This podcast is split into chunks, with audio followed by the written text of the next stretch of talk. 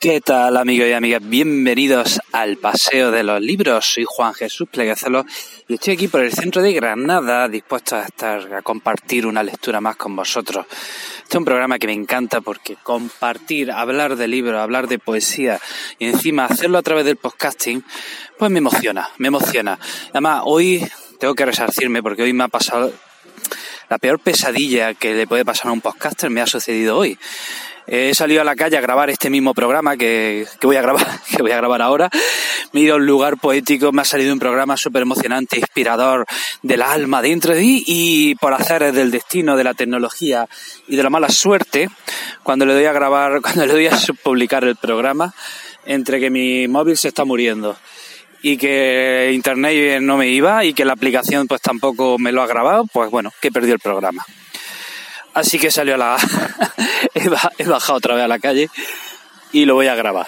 Hala, ya está, lo grabo otra vez y además era un programa que, tenía que grabar. Oye, que es que vamos, voy a hablar de Fernando Pessoa, de Fernando Pessoa, o sea, un poeta al que tengo reverencia, al que tengo un respeto, al que tengo una veneración mm, enorme. O sea, creo sinceramente que Fernando Pessoa es de los mejores o el mejor poeta de la historia de la literatura se merece un asiento junto a Shakespeare y Cervantes. Quizás Fernando Pessoa deba estar en el centro de los dos. es un poeta inmortal, sin duda alguna. miren, mm, ¿por qué hablo de mi relación con Fernando Pessoa? Una relación tormentosa. Yo eh, descubrí a Fernando Pessoa cuando era pequeño, con 15 o 16 años, un librito, eh, un librito de una colección de poesía y tengo que decir que su poesía me cautivó, me enganchó, O sea, fue una poesía fascinante, me apasionó. Si me notan que estoy hablando más rápido es que, claro, el programa ya me lo sé porque como lo he grabado dos veces. bueno, decía pues que eso, que, ya con, esos 16 años eh, su poesía me, enganchó y decidí ir más allá y me compré pues otro libro de poesía y me compré una antología poética y, bueno, lo mío con Pessoa fue obsesión, pasión, eh, una, pasión enfermiza. Y pasaron los años y, me leí otro libro, que era el libro del desasosiego, y un, su prosa de nuevo arrebatadora. O sea, tú junta a Muñoz Molina y a William Faulkner, los dos juntos, y no, no, no superan a esa prosa del libro del desasosiego.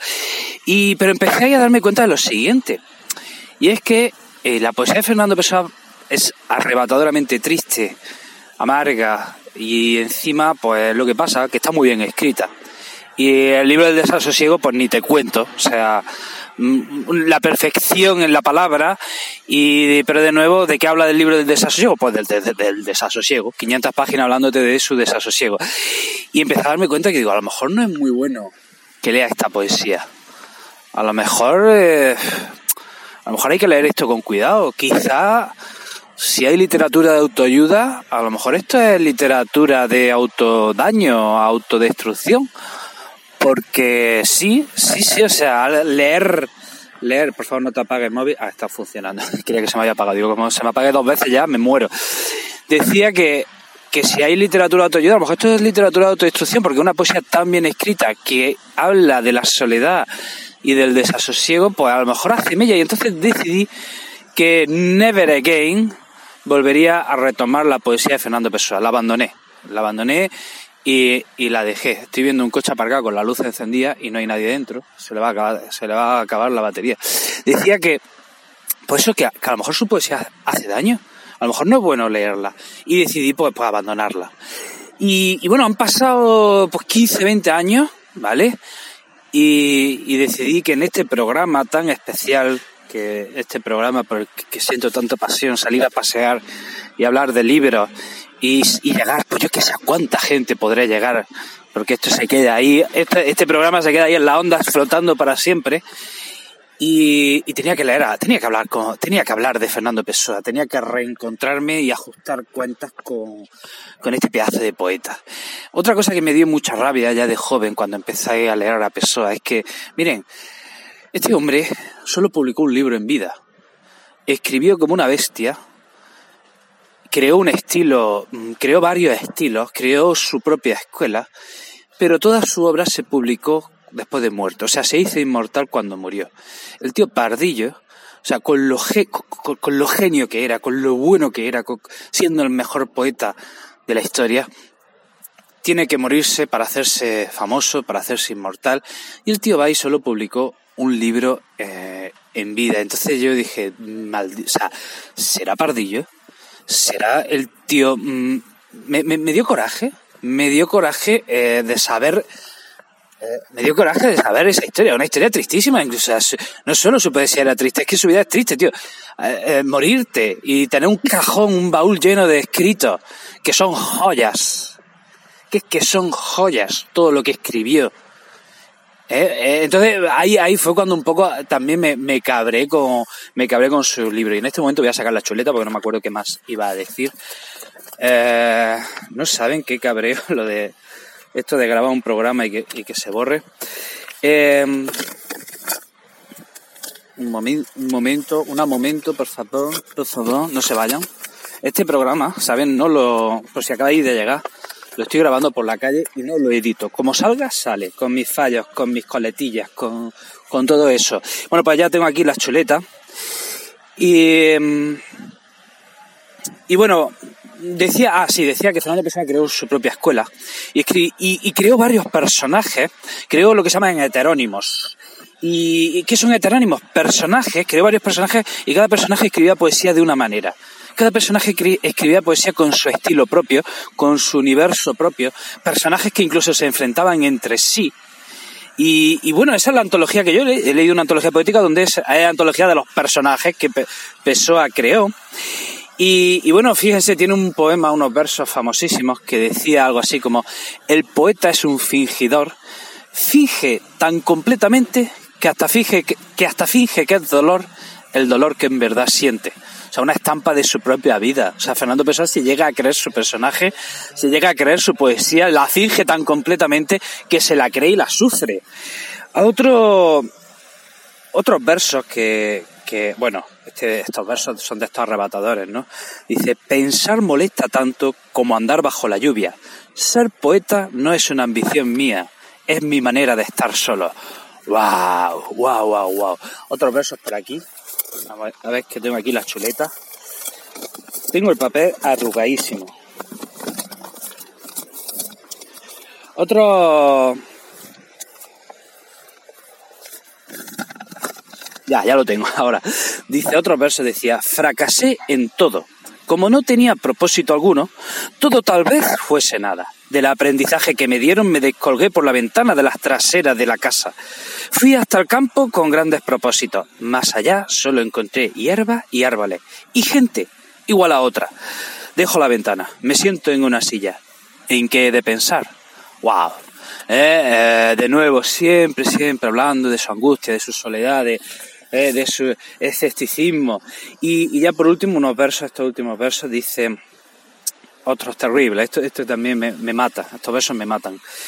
Me conocieron enseguida como quien no era, y no lo desmentí y me perdí. Cuando me quise quitar la máscara, la tenía pegada a la cara. ¿Verdad? Estos son, creo que son versos hermosos, pero, ostras, a mí me destrozan. O sea, yo esto lo leo y, me destroza. Tiene otro poema también muy hermoso de, de una noche de insomnio, que, que, que, pues cuenta, cuenta lo que es una noche de la que no puedes dormir.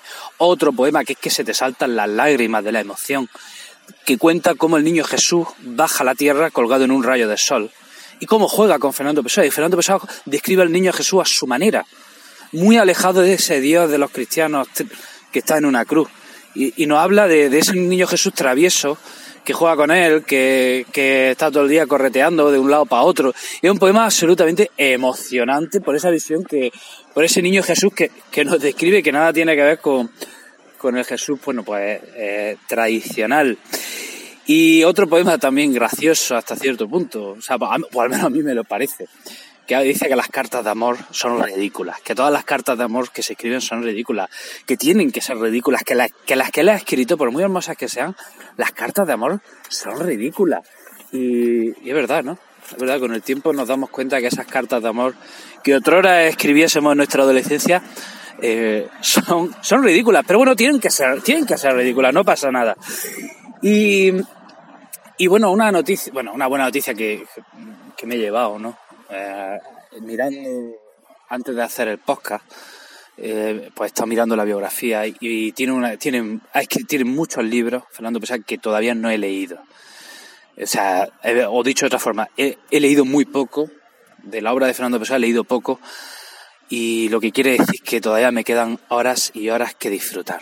¿eh? Me quedan muchas horas que disfrutar de la, de la poesía, de la magia y del universo de Fernando Pessoa.